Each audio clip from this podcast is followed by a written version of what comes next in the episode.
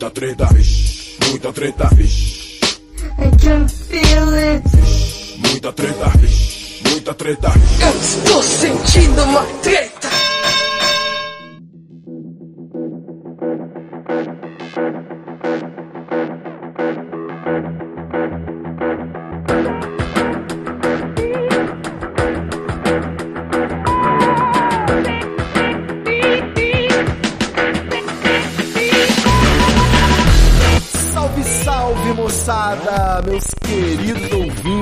Treta Talks, o podcast do treta.com.br, o seu podcast sobre as tretas do mundo atual. Aqui quem tá falando é o Ivo Neumann e eu tô aqui mais uma vez muitíssimo bem acompanhado dele, meu parça, Dr. Charles Peixoto. Fala moçada bonita! Ué, cadê a entrada do palhaço carequinha? Mudou? Tô tentando, tô tentando. Mudou sua tô- abertura? Então, recentemente eu fui processado porque essa, essa abertura não, não é autêntica. Eu roubei ela. E como eu não tenho o menor pudor de falar isso, eu queria inclusive agradecer o seu Ambrosio Sanda, que cedeu pra mim os direitos dessa abertura, talvez durante é, sete ou oito programas, mas que eu me conscientizei que é dele e eu não- a gente pode inventar outra coisa. Eu Vamos achava que era do, do Patati Patatá, do palhaço carequinha. Não, isso aí tem. Você vê, existe sempre três verdades, né? Pois é, tem o Bozo, também o Fofão, algum, Ah. acho que era parecido. Pois é. Mas doutor Bingo, Charles é do bingo Peixoto, essa. do bingo, né, o rei das manhãs. doutor Charles Peixoto, a gente gravou aqui um debate lisérgico no episódio extra, exclusivo para assinantes. Se você tá afim de receber mais conteúdo do Treta Talks, tem um episódio extra toda, toda semana, né, junto com o episódio principal a gente grava uma treta súbita. E a partir de R$ 4,20 por mês pelo PicPay ou qualquer outra plataforma, se você for de fora do Brasil, tem o PayPal, você consegue assinar o apoio do Treta Talks e receber esses episódios extras aí, tanto no grupo do Facebook quanto por e-mail, para quem não usa mais Facebook, né? Para quem já se adiantou, né? Creio que em breve ninguém mais vai usar Facebook. Anseio por esse por esse momento, mas por enquanto ainda é uma boa ferramenta de grupo, né, tá? Todo mundo tá lá. E eu trouxe aqui Dr. Charles Peixoto nesse Treta Talks Roots, né, de, de duas pessoas, né, de entrevista, a gente voltando ao formato talk show, porque Charles já participou de vários episódios aqui de bancada cheia, falando besteira, mas nu- nunca deu entrevista, né, para esse programa. Então, você está no arquivo confidencial. Sacanagem. Então, Dr. Charles Peixoto, eu gostaria aqui de, de, de enriquecer o arquivo do Treta Talks com a sua biografia, né, a sua história. Afinal de contas, você é um cara que fez carreira, tá fazendo carreira internacional, né? Dá pra se chamar isso de ser uma pessoa bem sucedida. Então eu queria falar um pouco da sua trajetória. Primeiro, indo lá pra trás pro, pros seus privilégios, só pra audiência saber, a gente estudou no Marista, na mesma escola, né? Na quarta série, eu acho que, que eu te conheci, assim. E você era, desculpa falar isso novamente, sei que você não gosta, você era o playboy da escola, né? Aquele cabelinho Chanel aos 10 anos de idade, o rostinho angelical, mas era o verdadeiro demônio. Você ainda ia pra escola com aquelas jaquetas de beisebol americano pra ficar mais playboy igual filme mesmo, né? Então, qual, qual que é a sua lembrança dessa época e como você, de um completo playboy, não virou um completo filha da puta, né? Hoje em dia, me explica esse fenômeno. Ó, primeiro eu quero avisar o assinante que eu falei sobre a minha ida ao psiquiatra no episódio exclusivo. Se você quer descobrir o que o psiquiatra pode fazer com uma pessoa, vai lá, assina o treta, ok? Pra você descobrir como é que foi essa experiência. Conteúdo bom. Olha, cara, a minha vida é muito louca, mano. Minha vida é muito louca. Eu sou filho de uma mãe solteira que pariu uma criança aos 14 anos e ela, talvez para sobreviver, casou com um cara rico. Eu já, já era crescido, né? Esse cara foi meu pai é, até falecer e a partir dos meus 5, 6, 7 anos a minha condição de vida mudou do angu pro caviar. E foi uma. Um, Entendi. Ainda bem que foi naquela época, porque talvez, talvez nessa época eu não soubesse lidar com isso. Então eu saí do, do Nova Friburgo, interior do Rio de Janeiro, estudando escola pública, pra vir pra Vitória, entendeu? Mãe Fui- adolescente, sem o pai, né? Mãe adolescente. Então, você pensa assim, uma criança de, de 5 anos, a minha mãe tinha o quê? 19? Quando eu tinha 6, minha mãe tinha 20. Então você imagina aí, você com 20 anos, uma criança de 6 anos, como é que funciona? Sabe? É. Sozinha no mundo, enfim. A guerreira, a guerreira. E... Com certeza. Fui pagar lá, no- uma hora eu fui pagar lá no Marista, quando eu terminei aqueles estudos iniciais, precisei fazer a primeira série, eles optaram por me dar uma educação aí de qualidade, querendo ou não a escola arbitrária, fechada, é pre- preconceituosa de certa forma, mas te entregava ali uma educação de qualidade. Isso. E eu era filho do professor, né? Só pra poder explicar também. Eu era filho de professor, É, não e pagava o era boleto. Filho do professor e o primeiro aluno da sala até eu sair de lá. Eu estudei lá, estudei ali da primeira, da primeira série, se eu não me engano, até a oitava, então isso dá um, dão oito ciclos, né? E durante esse tempo todo, essa criança aí sempre foi o número um aí, das melhores notas. É porque tinha bolsa, né? O primeiro colocado ganhava bolsa. Então eu tive que manter quando minha mãe saiu da escola pra continuar bolsista. Pois, e eu acho que o que fez eu não virar um, um completo idiota, cara, na grande verdade, foi a separação dos meus pais quando eu tinha 12 anos e eu voltei do caviar pro angu. Entendi. Então eu tive que engolir toda aquela soberba, toda aquela aquele privilégio, né? E voltar para a escola pública e tudo mais. Então assim, minha mãe ainda conseguiu me manter no Marista mesmo, né? Porque dos 12 aos 15 eu continuei no Marista, mesmo sem poder pagar, né? Aí sim eu passei a ganhar bolsa, não sei se você sabe disso. Minha mãe foi Pode lá crer. e falou: "Ah, porra, eu dei, din- dei dinheiro para vocês aqui durante os últimos cinco anos, né? Me dá uma, me dá alguma coisa aí". Então Aham. foram chegando em concessões. Eu também não era um mal aluno, né? De certa forma Exato. eu, eu era um intermediário ali, estava acima da média, mas era intermediário. E saí dali e consegui passar na escola técnica, no falecido Cefet. Boa. Que é ensino Dali, federal. né? É, ali a minha vida é, começou. Eu descobri o design lá dentro mesmo, porque eu, quando eu entrei lá, eu também fugi de casa. Eu comecei a experimentar uma liberdade muito grande, porque no colégio marista, você é condicionado, né? É uma quase que uma escola dogmática de padres e freiras, Sim, aquela coisa. Você não pode, não pode, você não pode namorar dentro do colégio, andar de mãozinha dada, nada disso aí que as crianças do Darwin faz, você podia fazer lá no colégio marista. É, Não pode mascar chiclete em aula. Pois é, e aí eu entrei num, num lugar onde eu podia assistir a aula do lado de fora da sala, se eu quisesse. Fumando um cigarrinho, olha que Com loucura. certeza, fumava um cigarro com o professor, né? Pois é, cara. Olha, o, o Juarez já deve ser falecido, porque aquilo. Ele entrava na sala de aula atrasado 5, 6, 7 minutos. Numa mão ele segurava o apagador e uma garrafa de café, e na outra mão a caneca e o cigarro. Então ele terminava o cigarrinho na porta assim, ó, apagava no sapato, jogava na lixeira e começava a aula. Era professor de física. Então eu Com saudade dos tempos em que podia fumar dentro da sala de aula, né? É, acho que disso nunca vivi, mas ele, ele che... fudum do cigarro chegava na última fileira. Isso aí você não tem.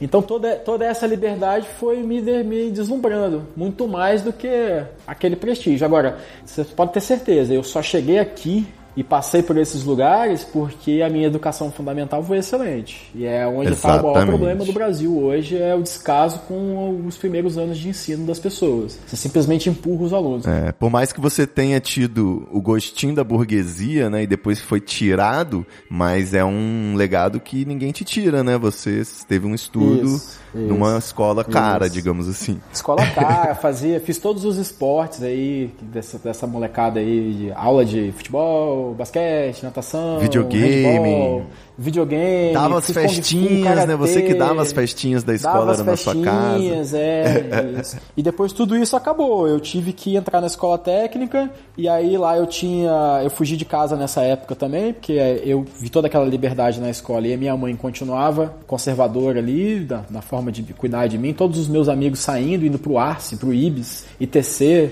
E aí eu não podia, eu meio que deu um bug na minha cabeça. Eu falei, ah, foda-se. E aí fugi. Nessa de fugir, eu comecei um comércio de vale transporte. Porque o aluno federal pode comprar, podia comprar duas cartelas de vale transporte. E aí, meu amigo, eu comprava as duas cartelas de vale transporte e re- revendia. E aquilo ali acho que dava um ágio de 13% além do valor, certo? Olha, a- empreendedorismo. o estudante O estudante pagava meia, então eu vendia aquilo ao preço de meia mais 13% para uma pessoa. É, é, legal, né? Porque a pessoa que não é estudante não pode usar o vale Exato. transporte de estudante. Mas ninguém pedia carteira, então a pessoa usava. Então, para quem estava comprando era um grande negócio, para mim que estava vendendo também. Eu acho que eu fazia uns 90 reais com essas duas cartelas na época, que era bem próximo de um salário mínimo. Acho que o salário mínimo era 98, ou eu fazia 75, Era não um sei que era um valor bem mesmo. próximo.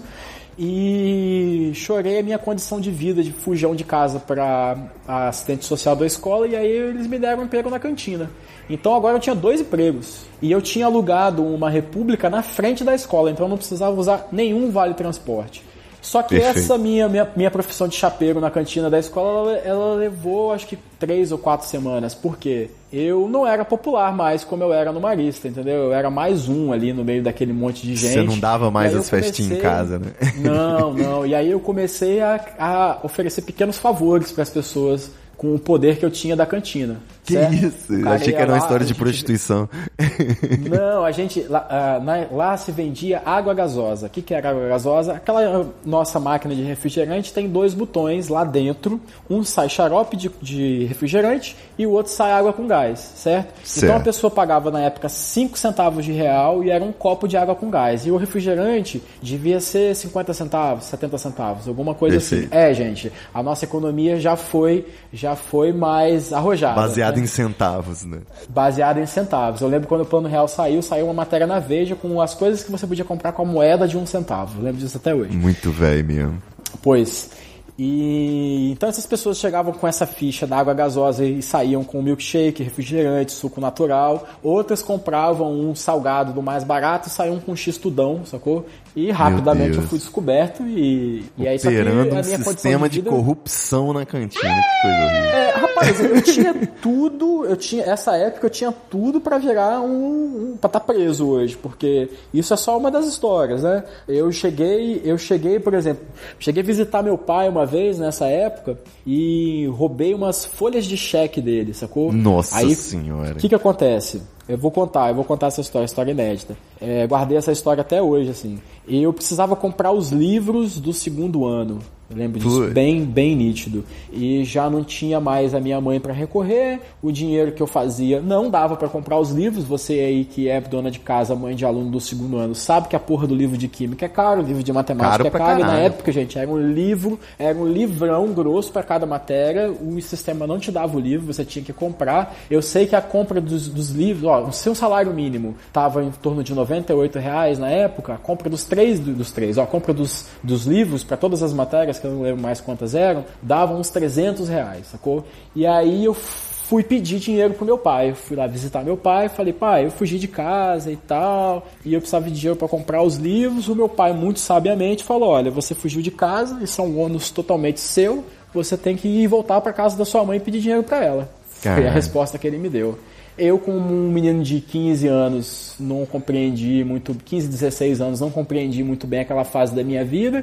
Meu pai era podre de rico, então 300 reais para ele não ia fazer diferença. Fui lá, peguei o talão de cheque dele, abri assim, ó, discretamente, desmontei o talão, tirei uma folha e o canhoto, né, para não aparecer que tá faltando uma folha. Esperto. Montei de novo. Fui lá, falsifiquei a assinatura dele, comprei todos os livros e entreguei o cheque dele. Como Meu um Deus. idiota, porque na hora que o cheque chegou no banco, meu pai falou, porque na época, gente, as folhas de cheque era uma coisa muito comum É. e também contabilizadas. As pessoas que tinham que ter o controle daquelas folhas, porque é, todo mundo sabe que quando aparece um débito na conta que você não reconhece, você fala, que porra é essa? Pelo menos quem tem pouco dinheiro, né? Você fica preocupado. Agora tem gente que tem muito dinheiro que também tem esse controle e fica lá controlando centavo por centavo. Essas pessoas ficam dão mais certo na vida. Esses ainda mais, talvez, né? Pois, e aí quando ele viu aqueles 300 reais, que vamos lá, gente, o salário mínimo hoje é mil, Mil conto. conto. Bate lá uma saída de 3 mil conto da sua conta bancária, que você não se lembra, e associado à folha de cheque número X, você É. vai olhar lá no seu canhoto da folha de cheque o que, que você comprou. Ele abriu o talão, cadê essa folha? Cadê o canhoto da folha? É, olhou assim o canhoto meio, o talão de cheque meio violado, foi atrás do cheque, vai no banco, o banco dá lá o. Tem um. que chama? Microfilme, radiografia, contraprova, não sei. É, microfilme. Te dá lá um documento, o, o cheque, o cheque foi depositado no Instituto Federal do Espírito Santo. Caralho.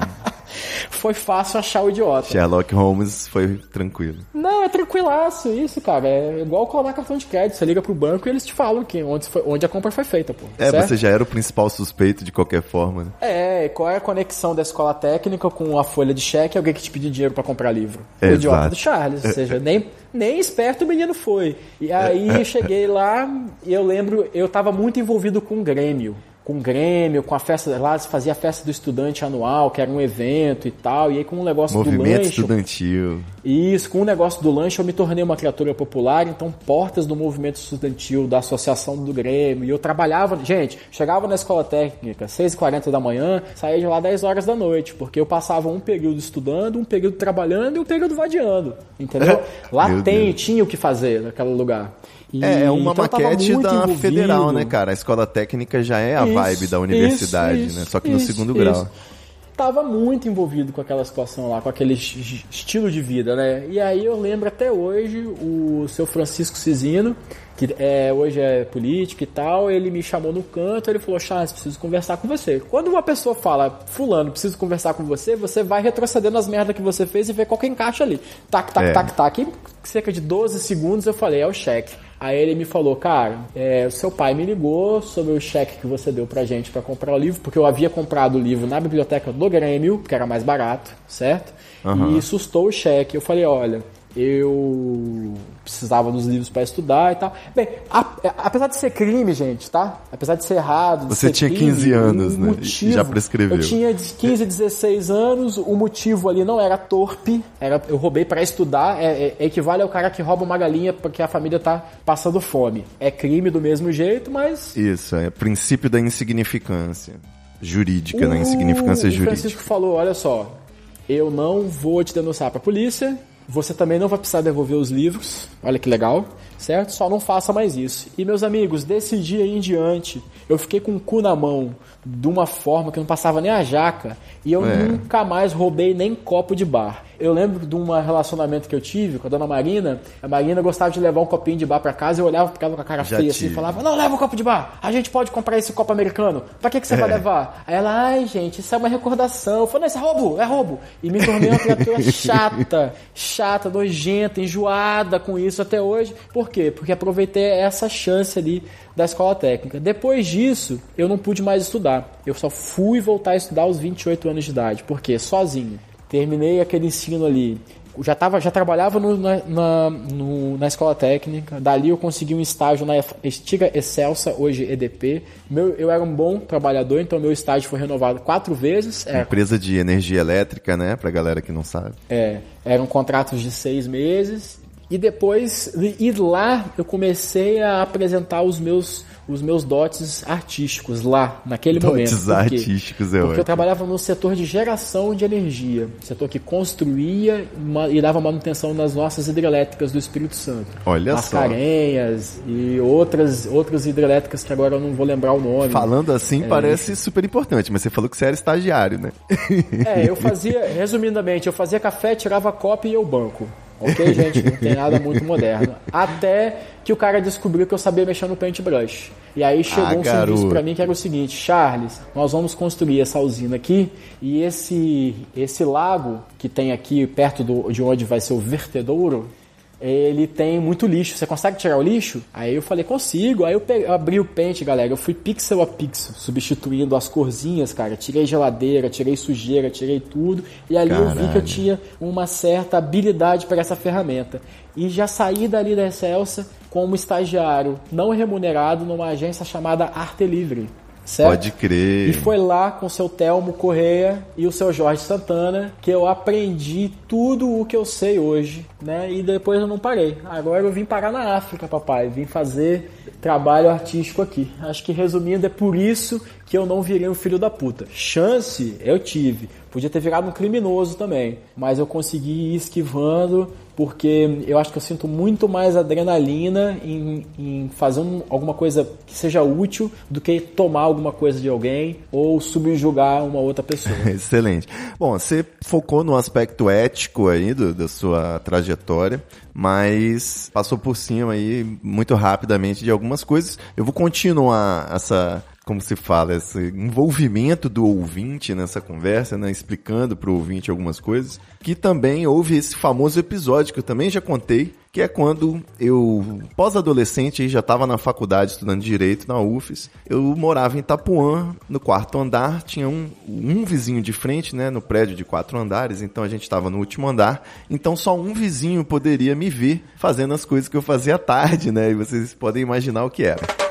E eu ficava tranquilo, né? Fazia aquela fumaça ali, vespertina, tranquilamente, até porque o apartamento em frente era desocupado, né? Não tinha ninguém morando durante muito tempo. Até que um belo dia, muito chapado, eu olho assim e vejo um movimento de uma galera entrando no apartamento. Eu tomo um susto abaixo na hora, né? Com a ponta na boca já, em Nárnia. E aí eu, caralho, tem gente, fudeu, perdi minha privacidade agora. E aí eu fui abaixado assim pro meu quarto para ver de uma outra janela, de um outro ângulo, assim, aquela cena de ação na minha cabeça, muita adrenalina, né? E aí eu olhei tava rolando aquela mudança e do meu quarto eu conseguia ver um quadro dentro do apartamento, né, recém-chegado e era um pôster do Bob Marley, né?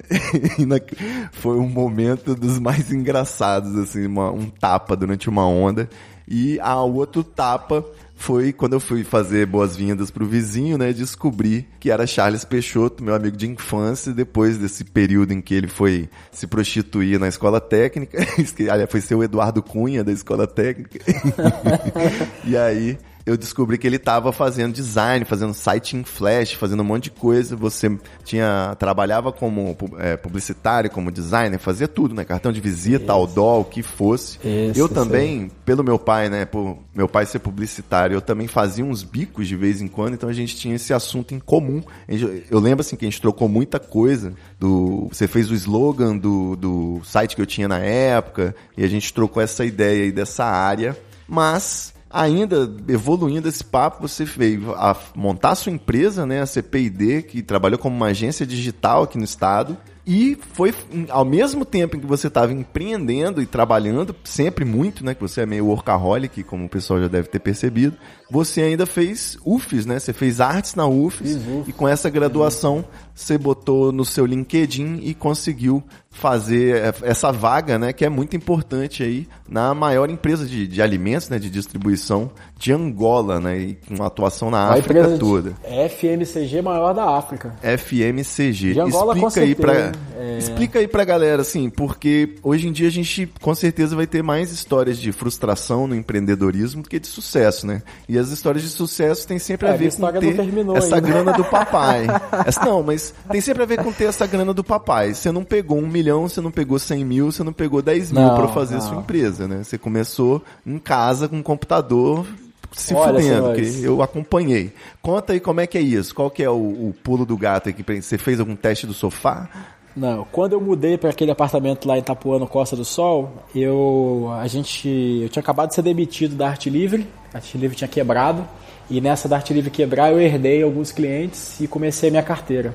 Olha e... aí, rapaz trabalhava ali aqueles clientes de oportunidade, abria para outros. Então comecei a trabalhar. Gente, o computador que eu tinha na época era uma placa-mãe e uma fonte que funcionava dentro da caixa de sapato, porque nem gabinete é eu tinha. Meu gabinete tinha dado algum problema, não estava dando para usar, então eu, eu montei a, é, meio que dentro do guarda-roupa assim as peças e até poder comprar um gabinete, monitorzão de tubo, uma coisa assim, que era o que, que eu consegui, sacou? E ia fazendo os trabalhos ali, descobri o Flash, fazia os sites em, em né, na época, passei pela época do CD-ROM, passei pela época da web designer. Eu lembro muito de um cliente, vou falar o nome dele aqui, chama Soterra, Terraplanagem. Eu fui lá vender um site para ele e ele me falou com todas as letras que jamais existiria um computador na casa de cada pessoa.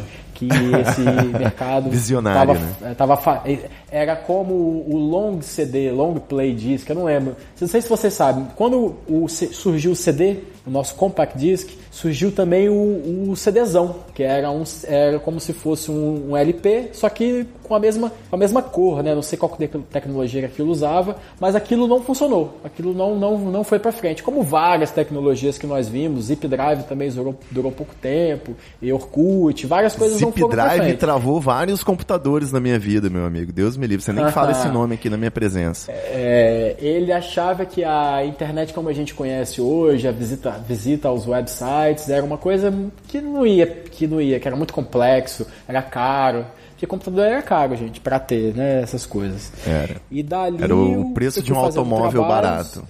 É. Senhores, eu contabilizo todos os centavos que eu ganhei e gastei na minha vida desde 2006. Cada centavo eles estão na, numa planilha, então eu consigo ter um gráfico de quanto dinheiro eu ganhei na minha vida até hoje. Caralho. E isso me ajudou muito a não desperdiçar a grana, a salvar a grana, porque uma coisa que essa galera rica fala assim: não, pobre tem que guardar dinheiro, porque fica fudido porque não guarda. Eu posso dizer assim: em parte é verdade. Em parte, é, a, a, tipo assim, 90% não tem como guardar, não tem mesmo, porque você não ganha nem o suficiente para você sobreviver naquele dia, certo? Mas se você tem como guardar 5 reais por dia, no final do ano tu faz a viagem para Bahia, papai, sacou? Então era mais ou menos nessa onda, eu guardava centavos, eu tomava medidas na minha vida para não ter desperdício, por exemplo, eu parei de andar com dinheiro por volta de 2007, 2008, porque dinheiro virava troco, virava moeda e ninguém valoriza moeda. Dinheiro na mão é vendaval, né? Ninguém valoriza moeda. As pessoas esquecem moedas, perdem moedas. Então, assim, antes eu já colocava todas as moedas num cofre. Depois eu passei a não ter moeda. E isso aí foi muito interessante, porque o dinheiro estava sempre quebrado e nunca desperdiçado. E eu pegava esses centavinhos quebrados e jogava para uma poupança, para uma outra conta. E o maior segredo de todos é não gastar mais do que você ganha. Então, se eu tinha um orçamento de 200 reais no mês, eu tinha que ter uma vida que coubesse dentro daqueles 200 reais e eu pudesse guardar os meus 5 reais por mês ainda, entendeu? Então eu não bebia, eu não fumava, eu não ia para clube, eu não comprava roupa, eu não fazia porra nenhuma. Eu fazia o que muita gente humilde hoje faz, que é sobreviver. Mas eu sempre tive um olhinho lá na frente nas possibilidades. E gente, eu vendia publicidade. Publicidade é imagem.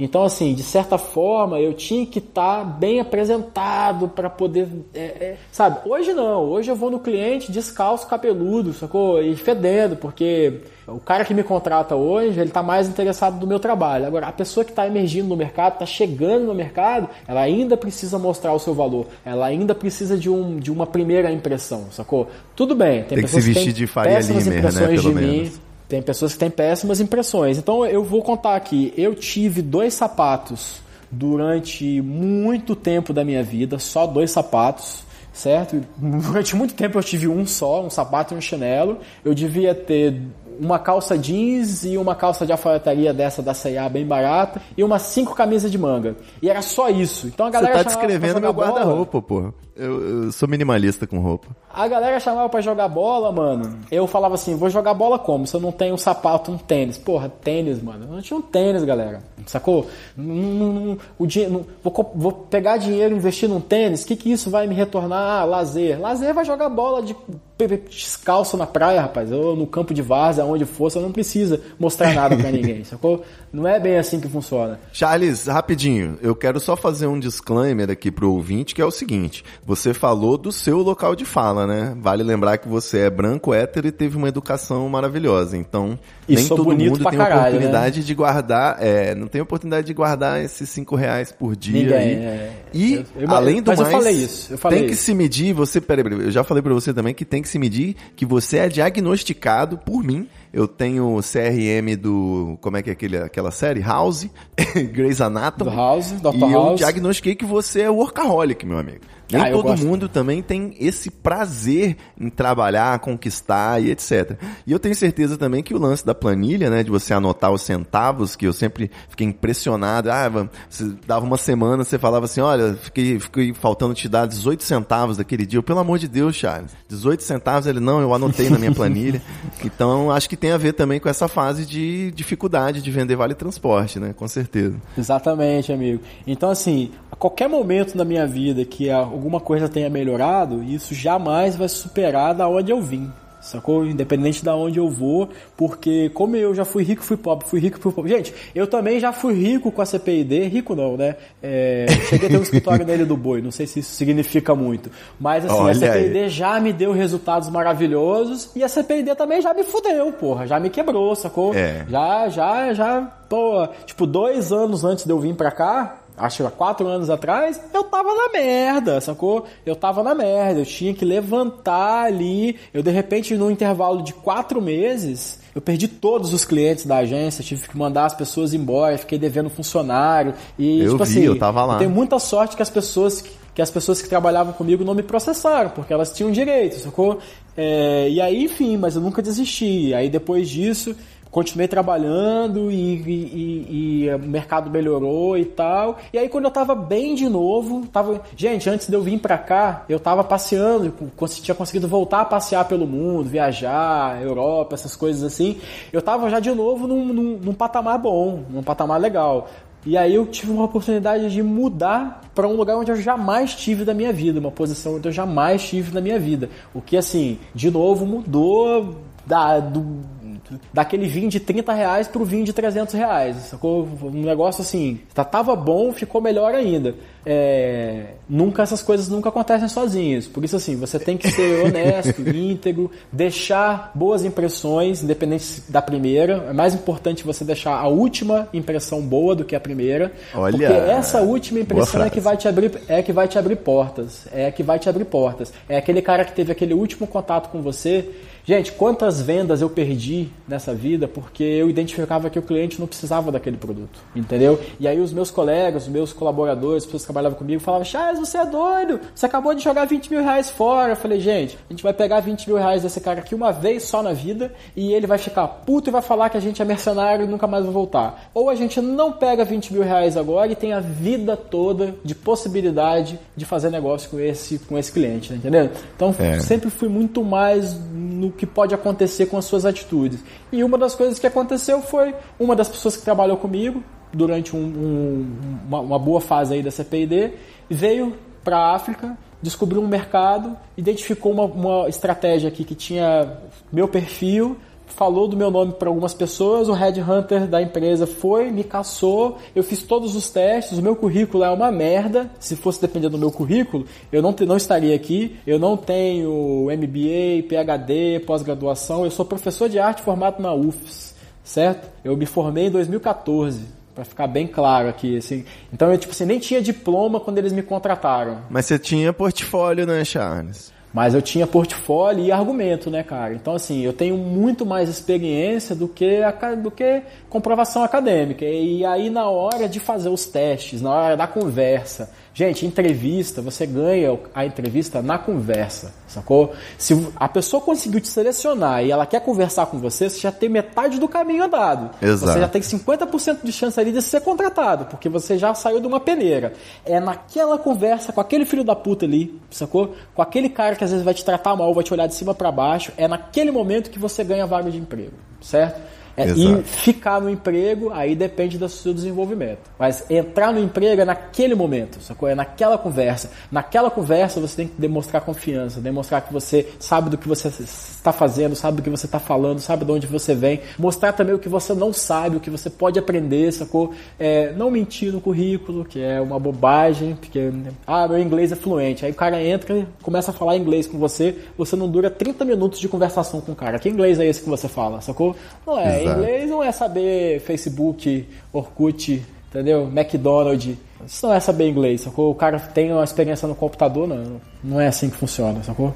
E- É só pegando um barco. gancho aí, pegando um gancho no que você falou, eu sempre lembro dessa experiência, né? Eu, já- eu fiz algumas poucas entrevistas de, de trabalho, né? Eu tenho um emprego há, há anos, né? De concurso e é, mas eu lembro da minha primeira entrevista, que foi o primeiro momento em que eu pensei, nossa, vou tentar um emprego, né? E eu tinha 15 anos e abri um McDonald's do lado do Marista. Então eu pensei, vou trabalhar aqui do lado de casa e vou comer cheddar todo dia. então eu pensei, essa é a oportunidade de ouro. Fui para as filas de seleção lá no Libanês. Peguei umas 3, 4 horas no sol, na fila, né, em pé, aquela coisa, muita gente, porque tinha muita idade que podia, né? Então era muita gente no processo de seleção. E aí depois de passar aquele tempo todo lá, finalmente quando chegou minha vez, assim, eu pensei, cara, eu esperei pra caralho, então agora é a hora do teatro, sacou? Eu nunca tinha feito isso na vida, mas eu sabia, assim, mais ou menos como tentar ser uma pessoa agradável, simpática, comunicativa, com experiência de escola mesmo, né? Com experiência de apresentar, sei lá, trabalho e, e, e essas coisas. E eu mandei um personagem lá do gordinho adolescente super legal, né? Com 15 anos. E o cara, o cara me falou assim, olha, nem tem mais vaga para 15 anos, mas eu vou ter que te mandar pro para segunda fase porque você realmente é, sabe, mandou bem É aqui na entrevista. Então eu me senti vitorioso, sendo É que foi isso. só uma questão de É isso, atitude naquele momento ali de partir pro tudo ou nada, muito consciente e não de não Exato, ficar cara, nervoso, porque- né? Isso é importante Isso. também. Não ficar Uma nervoso porque se não der, não deu também, foda-se, tá ligado? Eu tinha essa oportunidade, né, de, de pensar assim. E, e, assim, uma maioria extrema das pessoas chegam ali com um preparo psicológico, com um currículo acadêmico, mas não conseguem conversar.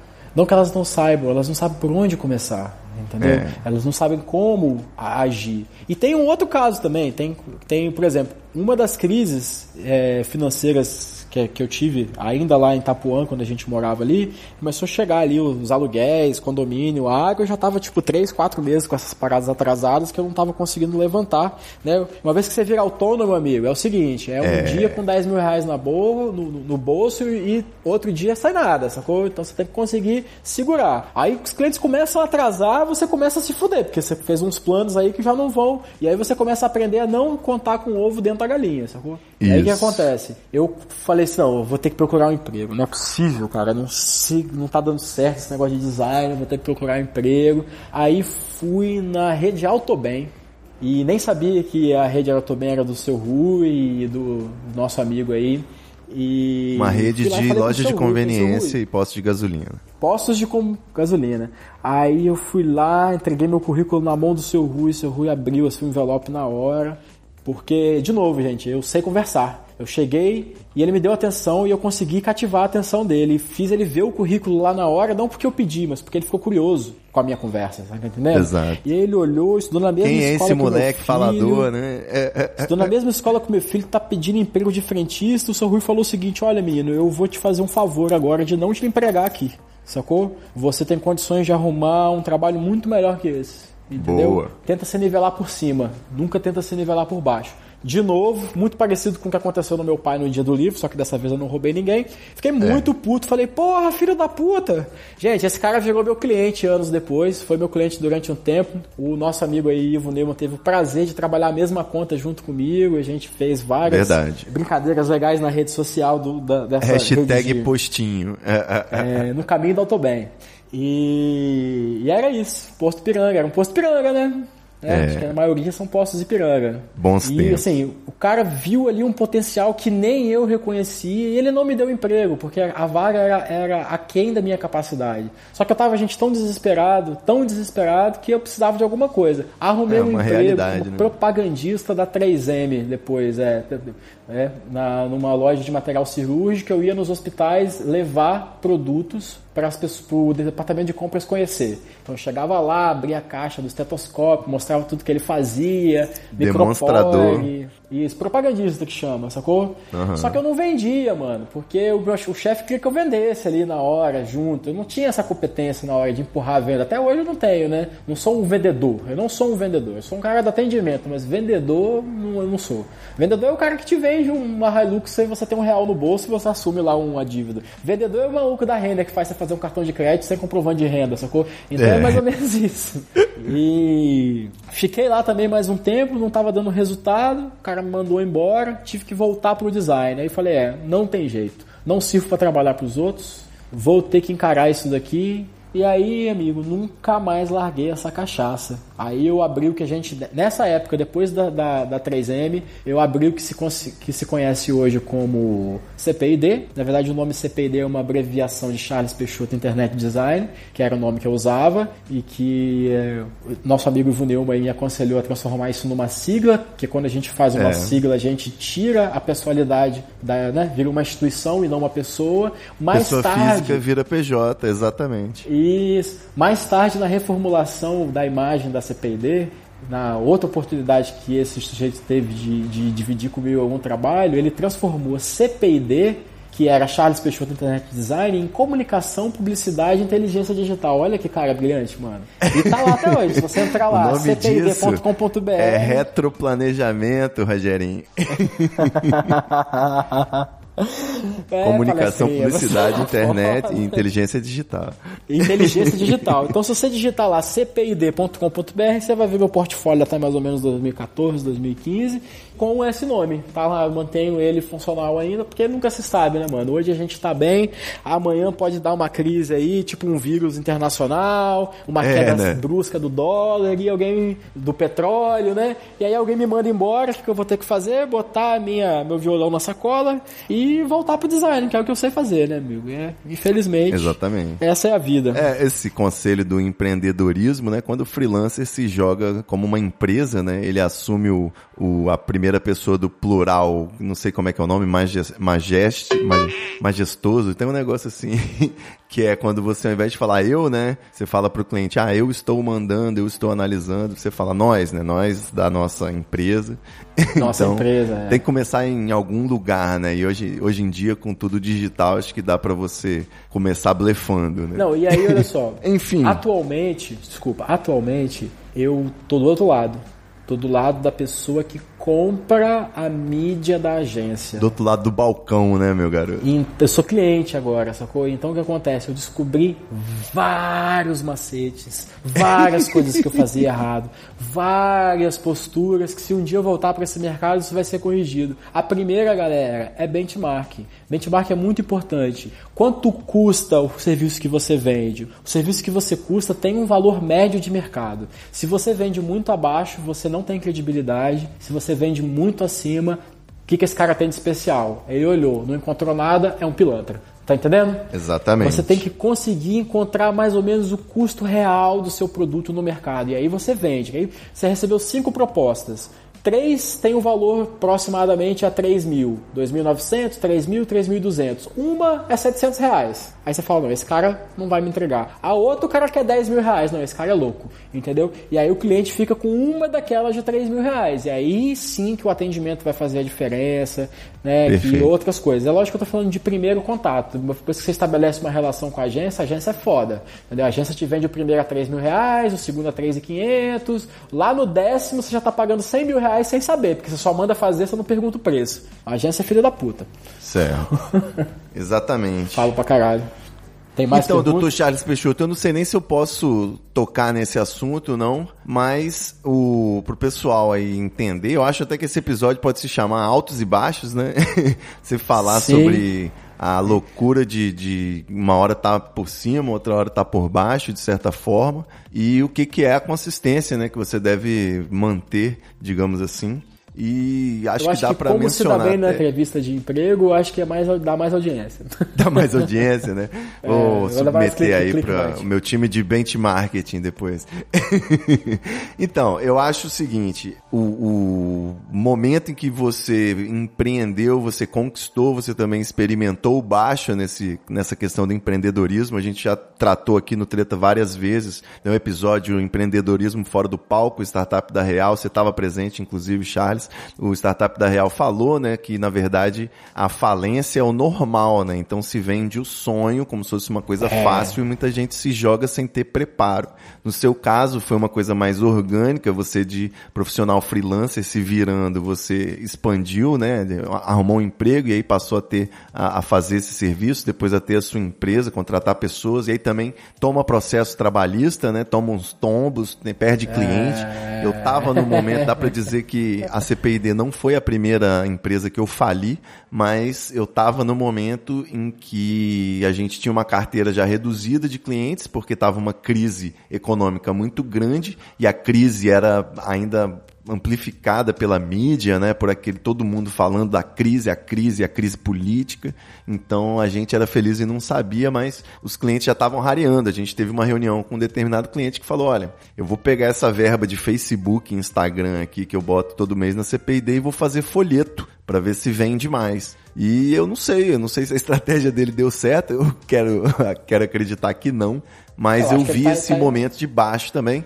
Só que você depois também teve essa possibilidade, esse contato. Você vê, um funcionário te processou, o outro te indicou para uma vaga de emprego internacional, né? E você está trabalhando aí numa espécie de Unilever da África e assim, eu sei que você teve que responder outro dia aí é, uma entrevista para a revista Forbes, né? E aí quando você já tem mais um alto, logo você já tem um baixo, porque eu sei que também que você respondeu, mas não, não pôde assinar né, as respostas. Então, é, funciona. Tudo na vida corporativa é... tem uns sapos para serem engolidos, né? E às vezes o alto e o baixo então, pode esse... estar no mesmo dia, né?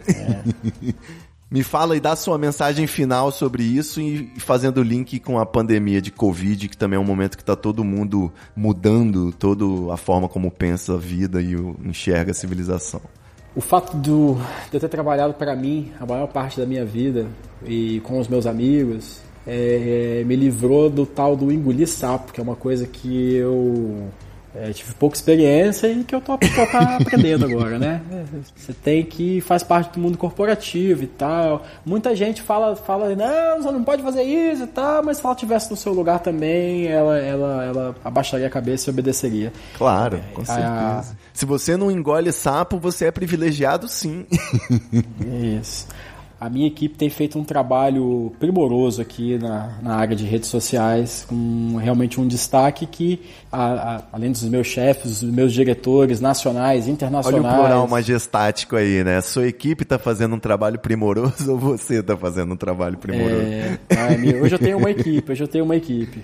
Eu cheguei, aqui so, eu cheguei aqui sozinho, era eu e mais um, era eu e o cara que me trouxe. Hoje são 60 pessoas, papai. Boa. Então a gente ganhou espaço dentro da empresa, é, ganhou espaço dentro da empresa, eu ganhei uma equipe só para mim, designer, redator, que era o que estava precisando para poder falar o português daqui, poder entender melhor o comportamento do consumidor e tal. E esse trabalho agora fechou dois anos. Eu entreguei um relatório para a diretoria que foi assim é, muito conciso, muito objetivo e veio também o reconhecimento popular, né? A, a, revista Forbes veio saber que porra é essa que está acontecendo na África aí, que tem uma empresa é, modificando a forma com que as pessoas utilizam as redes sociais. Então, assim, toda ação transformadora, ela gera várias reverberações. Uma delas talvez tenha sido a, inveja ou é, as pessoas que estavam aqui há muito mais tempo que eu é, queriam aparecer no meu lugar. Aí o dono da empresa falou o seguinte: olha, eu não quero ninguém nessa porra dessa matéria. Ninguém vai pra capa dessa revista, nem o Charles, nem o fulano, nem o ciclano, ninguém, sacou? Que foi a forma que ele muito sabiamente resolveu. Me lembro muito aquela história do, do rei lá que mandou cortar o bebê no meio, como é que era o nome? Nossa. Aquele. E tinha duas mães, né? Tinha duas mães disputando a criança, aí ele falou o seguinte: então tudo bem, a gente corta esse bebê no meio e cada uma fica comendo metade. Aí uma falou, tá bom, e a outra falou, não, toma, fica com a criança toda. Aí o rei descobriu que aquela ali era a mãe real do bebê que não queria que ele morresse. Então ele sabiamente falou o seguinte: não quero essa guerra de, de ego, de disputa, ninguém sai nessa porra dessa revista, sai é institucional, sacou? E no dia fiquei chateado, né? Falei que era um absurdo, que era o meu trabalho, era o trabalho do meu time, é o, é o sangue da galera que deu aqui, que não é coisa fácil, botar essa galera para trabalhar nesse ritmo aqui na África é difícil, sacou? Aqui é um mundo diferente, senhores. É muito diferente desse mundo que a gente vive no Brasil, na Europa, nos Estados Unidos. Aqui as pessoas vivem. Aqui viver vem na frente de trabalhar, sacou? Então é essa pegada nossa de trabalhar 16, 10, 12 horas por dia. Isso não existe sacou? Das 5 horas da tarde o cara tá, tá bebendo a cerveja do lado de fora do serviço de uniforme. E ele não atende telefone, não tem, sacou? No outro dia de manhã, 7h30, ele tá na porta também. Então, assim, aquela carga É. horária de trabalho dele é bem específica, ele executa aquilo. Se acabou aquilo, ele vai Entendi. dançar, vai viver, vai, vai fazer outras coisas. Então, tirar essa galera desse ritmo e colocar no nosso já foi o primeiro desafio. E é graças a isso daí, graças a essas pessoas que compraram né, a ideia, que a gente chegou nesse ponto. E aí eu achei nada mais do que justo é, eu poder assinar. E não tô falando só de mim, eu queria poder dar o nome do Edgar, dar o nome do Mengisto, dar o nome do Thiago, dar o nome do Sanda, dar o nome do Ruben, do João, da Carolina, das pessoas que estão aí próximos, sabe, de mim e, e que são são o trabalho, né? Não é que fazem parte, eles são o trabalho, né? Somos um, um time. Certo. E por que não meu nome tudo no meio? Não, não foi aceito. Passou Ou pelo menos semana, as iniciais, né? CPID. É, na, na segunda-feira. Você tem que meter na, na- Vou te falar, você tem que meter na resposta um easter egg. Você escreve assim: nós trabalhamos com comunicação, publicidade e inteligência digital. inteligência digital. É, essa eu não pensei nisso.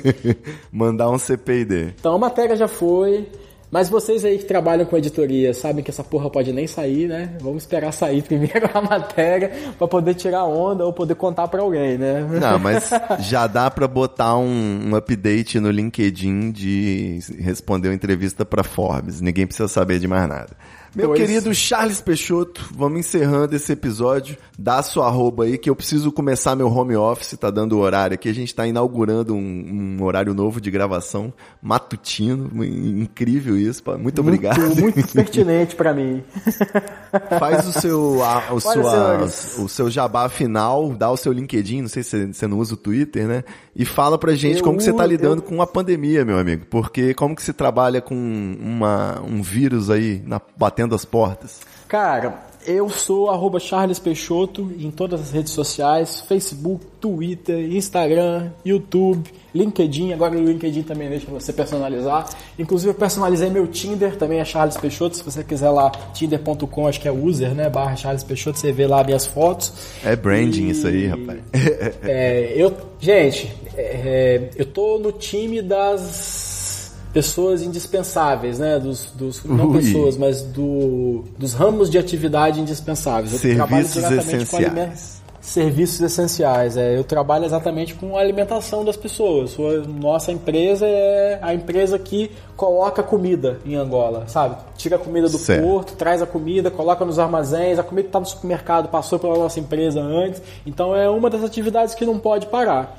É, Então, vende eu- comida, né? Pra o pessoal não achar que leva comida da ONU pra Angola, não. Vende É, comida em a- Angola. o grupo, o grupo produz, industrializa, embala e distribui. É um, ele atua em todas as, as, as pontas, certo? Ainda importa marcas internacionais como Red Bull, Johnson, Nivea, Unilever e por aí vai, Galo, enfim. É, então, assim, é uma atividade de distribuição, de né, manter supplier aí da, da galera funcionando. É, hoje, acho que a maior diferença que tem daqui para o Brasil é que a população aqui obedece. Então, se o governo fala que é para ficar em casa, as pessoas ficam em casa, mesmo que elas saiam no bairro, assim, sabe? Porque não tem como, ainda mais as pessoas mais carentes, mais humildes, é difícil. A pessoa faz o dinheiro do dia, é o mesmo problema daí. Tem medo, né? Tem mais medo, mais noção do perigo, eu acho, né? Isso, isso. Mas você vê, você vê a cidade parada, vazia, um grande marasmo, parece que é domingo eterno. E eu saio para trabalhar todos os dias de manhã. Às vezes De eu máscara? consigo ficar uns dias em casa, saio de máscara e tal. Tava saindo até de luva, mandaram eu tirar a luva. E é isso. Um, aqui acho que são 45 casos até agora por conta desse isolamento ditatorial, na verdade, né? Não sei se vocês sabem, mas esse país aqui é uma democracia disfarçada. né? Comunista, ditadura comunista. Aqui no Brasil também os governadores comunistas estão fechando o nosso comércio. Isso, isso. É, mas aqui o pessoal Pô, é fechado com a China, minha- com a Rússia, a ideia da minha pergunta era se você tava fazendo planos pro futuro ou você acha que não tem futuro, né? Mas a gente precisa encerrar esse episódio, que eu já tô atrasado pro Não, trabalho. não, não. Então, Tem futuro, nada é capaz futuro. de acabar com a humanidade. Ah, não, tem futuro, não tem nada capaz de acabar com a humanidade. Nós somos o fim do mundo, sacou? nós, nós somos. É, mano. O ser humano passou por tudo. Peste de várias, várias cores, doenças de todos os tipos, sabe? Acho que só mesmo um- um- algum tipo de cataclisma climático, assim, não sei, se, essa- não sei se é redundante, né? Que pode acabar com esse mundo. Mesmo assim, eu acho que no atual ponto de tecnologia ainda vai ter uns filhos da puta no bunker vivendo embaixo da terra. Então As eu não, baratas, acho que o né? mundo acaba facilmente, não. Agora, é, for- vamos viver uma crise forte. O mercado internacional, os indicadores, todos eles apontam aí, principalmente para o povo brasileiro, aí, uma dificuldade grande nos próximos meses. Pode contar aí 18 meses de problema. Faça seu pé de meia, tá? Cuide da sua família, é, divida amor. Dividir amor é muito importante, porque se você não tem dinheiro e tem amigos e tem amor, você vai continuar feliz, entendeu? boa. E é isso. Boa, garotinho. Então é isso, galera. Muito obrigado, Charles Peixoto. Vamos que vamos. A gente vai sobreviver. Sempre fica uma baratinha. Vaso ruim não quebra, é um bom ditado também. Vamos ser mais tolerantes também com as outras pessoas, né? Eu tenho o meu ditado agora, minha bio do meu novo Twitter, arroba Ivonoia. É, cada um chora por onde sente saudade. Então tenha isso em mente que as pessoas sentem a- as coisas de formas diferentes, né? Tem que saber isso. Autoconhecimento e também entender que o outro é outro. Não é isso? Tá Vamos certo. que vamos e até semana que vem. Valeu, beijos pra África e é nóis. Obrigado.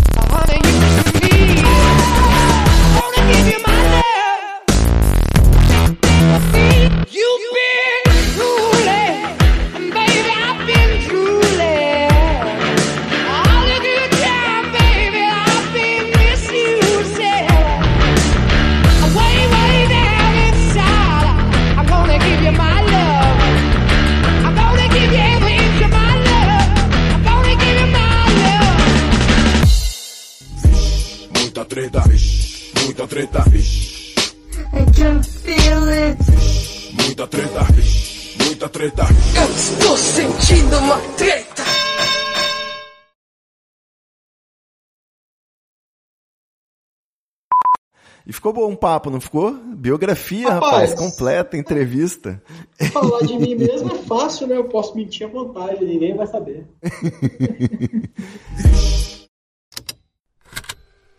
Estalo Podcasts.